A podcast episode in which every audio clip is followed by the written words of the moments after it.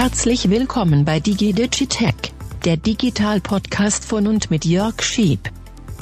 Wir fahren doch fast alle Auto, oder? Oder auch schon mal E-Scooter. Habt ihr euch schon mal Gedanken darüber gemacht, dass auch Autos, reden wir mal von Autos, immer digitaler werden? Also wir freuen uns darüber, dass wir teilweise mit der App gucken können, ist das Auto abgeschlossen? Wie ist der Füllstand oder der Ladestand? Wann ist die nächste Inspektion fällig und vieles andere mehr?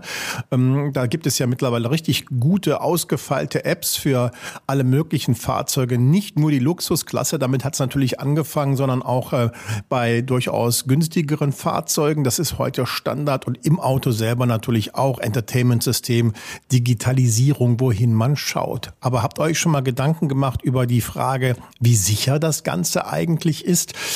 Wahrscheinlich eher nicht. Wir sehen Hollywood-Filme, wo irgendwelche Autos geknackt werden. Das finden wir dann vielleicht noch ganz amüsant und denken, naja, das ist halt Hollywood. Aber ich sage euch und bringe euch heute ein Beispiel, dass die Digitalisierungssysteme, die digitalen Systeme von den Autos alles andere als sicher sind. Das hat jetzt nämlich ein Sicherheitsforscher aus den USA herausgefunden und auch ziemlich penibel dokumentiert. Sam Curry heißt er und der hat nachgewiesen, dass so bei so ziemlich allen Autoherstellern es möglich ist, einzudringen in diese Systeme und dann ähm, tja, die Hupe zu betätigen, eine Tür aufzumachen, Fahrzeuge zu stoppen, aber auch Daten abzurufen und vieles andere mehr. Und das ist Thema jetzt heute in dieser ersten Ausgabe 2023 von DigiDigitech, dem Podcast von mir.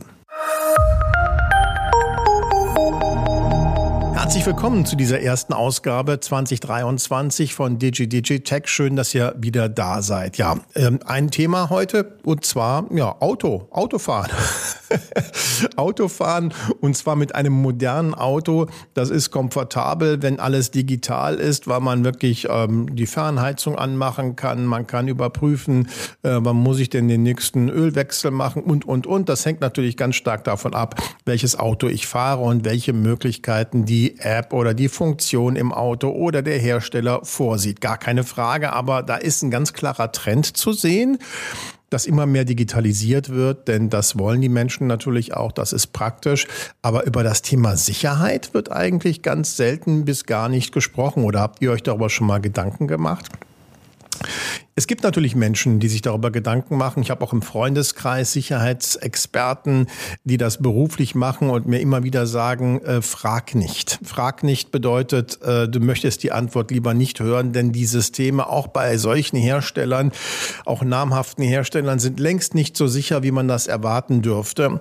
Und das hat jetzt eine aktuelle Untersuchung von einem amerikanischen Sicherheitsforscher namens Sam Curry und seinen Freunden und Kollegen durchaus mal wieder Eindruck eindrucksvoll belegt. Kann man auch nachschauen auf seinem Blog. Ähm, er hat ähm, nämlich sich überlegt, kann man eigentlich die Funktion in Autos übernehmen und auch steuern. Auf die Idee dazu, das mal zu untersuchen, ist er auf einer Reise gekommen zu einer Sicherheitskonferenz im vergangenen Herbst, ähm, während er und seine Kollegen die Universität Maryland besucht haben, bemerkten sie E-Scooter, die überall auf dem Gelände herumlagen oder herumstanden und dann beschlossen sie sich einfach mal die Apps dieser E-Scooter anzusehen. Ähm, wie sicher sind die eigentlich? Ne? Und da haben sie relativ relativ schnell festgestellt, oh oh, man kann eine ganze Menge da machen. Man kann äh, teilweise die Scheinwerfer und auch die Hupen von diesen Rollern äh, mühelos betätigen und dann waren plötzlich alle Roller eingeschaltet, die, die, die Scheinwerfer und auch die Hupen gingen an und 15 Minuten lang gab es da Mordsradau auf dem Gelände. Das kann man auch in einem kleinen Video äh, sehen und hier hört ihr mal, wie sich das angehört hat.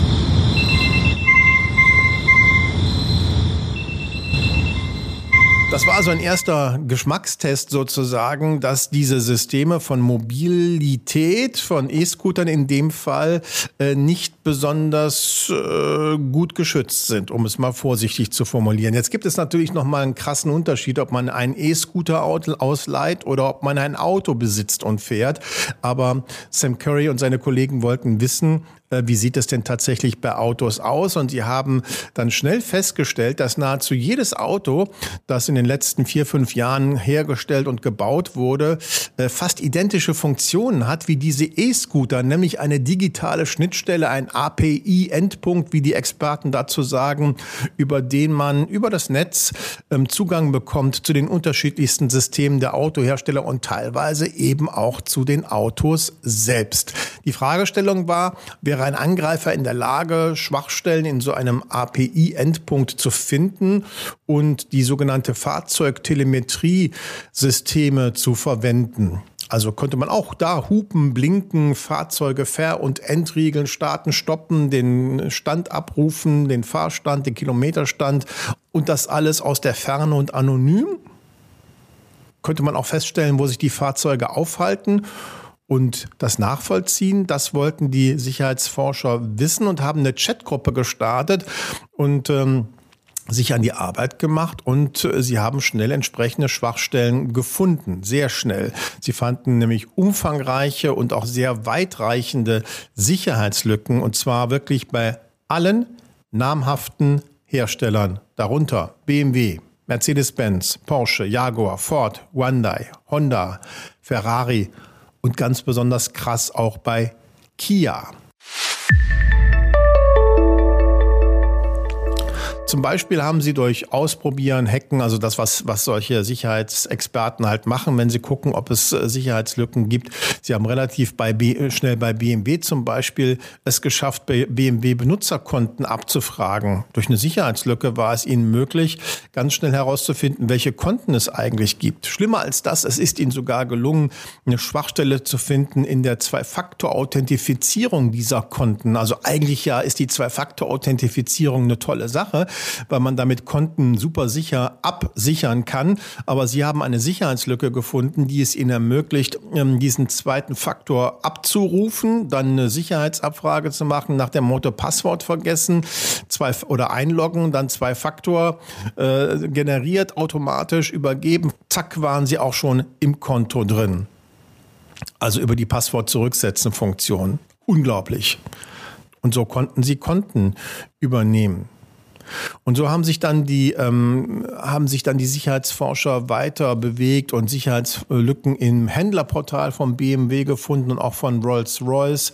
Und ähm, dann konnten sie sich mit echten Händlern verbinden von diesen Autoherstellern und konnten auf alle möglichen Funktionen zugreifen, auf die auch Händler Zugriff haben. Das heißt, sie konnten da auch äh, Nutzerdaten abgreifen, Vertragsdaten abgreifen und äh, vieles andere mehr von Rolls-Royce und BMW-Kunden.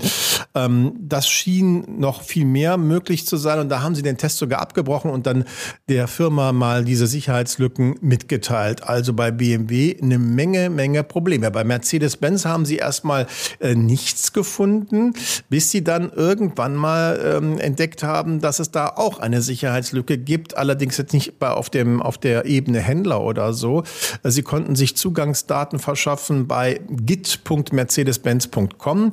Das ist quasi so eine Art Portalplattform, wo Entwicklerinnen und Entwickler sich treffen und Software, die Mercedes-Benz entwickelt, ähm, herunterladen, austauschen, verbessern können und so weiter. Und ähm, auch da wurden sie aufgefordert, eine Zwei-Faktor-Authentifizierung ein, einzurichten und was sie auch gemacht haben. Und dann haben sie sich dort umgesehen und haben tatsächlich entdeckt, dass die Mercedes Me Connect App, mit der sich Kunden aus der Ferne mit ihren Fahrzeugen verbinden können, dass die da komplett im Quellcode vorlag mit Dokumentation und um allen Pipapo.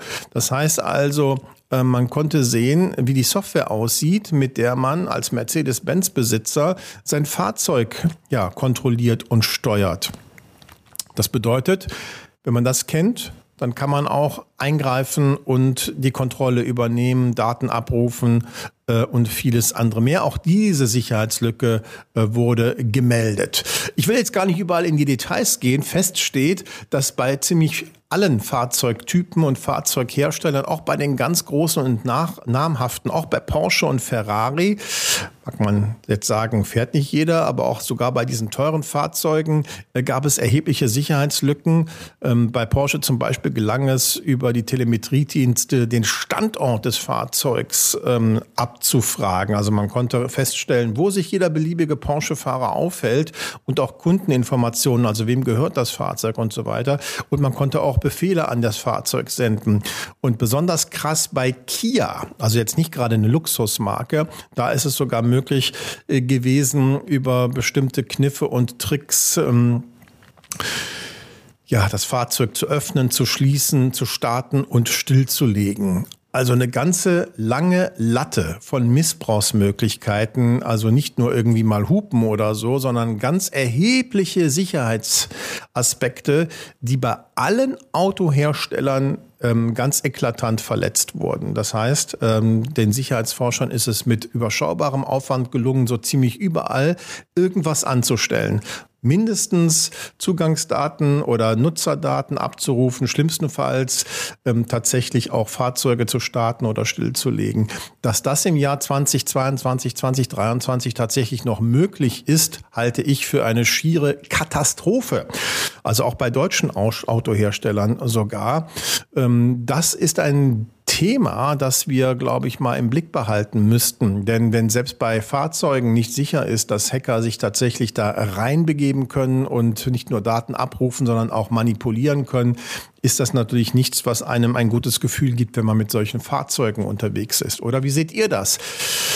Wusstet ihr das? Was denkt ihr darüber? Was sollte passieren? Meiner Ansicht nach müsste es eine Abnahme geben für solche Systeme, eine Dokumentation, eine Abnahme und zwar regelmäßig.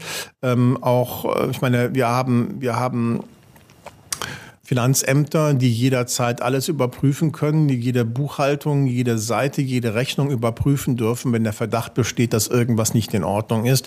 Das sollte auch bei solchen extrem sicherheitsrelevanten Systemen wohl möglich sein. Ich weiß, wir haben nun wirklich einen Fachkräftemangel. Wenn man sowas überprüfen will, braucht man natürlich auch gut bezahlte Leute, die kompetent genug sind. Es reicht nicht, das zu wollen.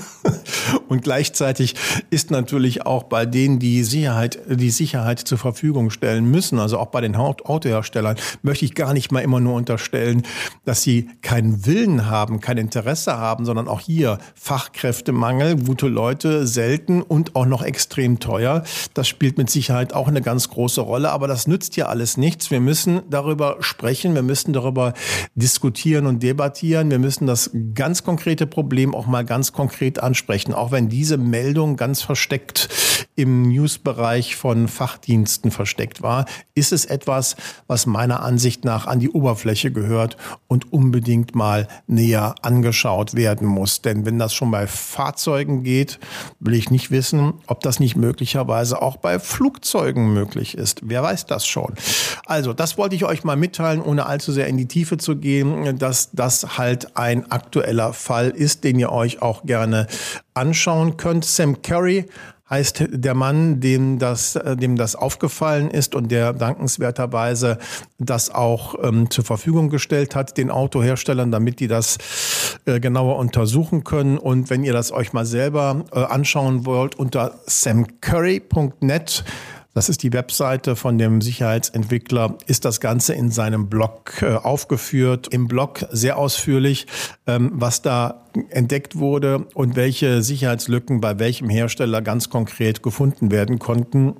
Schaut euch das ruhig mal an und vor allem kommentiert natürlich auch gerne, was ihr denkt, was ihr eigentlich erwartet von Autoherstellern, wie weit da ähm, die Ansprüche bei Sicherheit gehen. Ich meine, wir haben äh, Airbags, wir haben Überrollbügel, Sicherheitsgurte, alles Mögliche, damit wir beim Fahren sicher sind und das aus gutem Grund.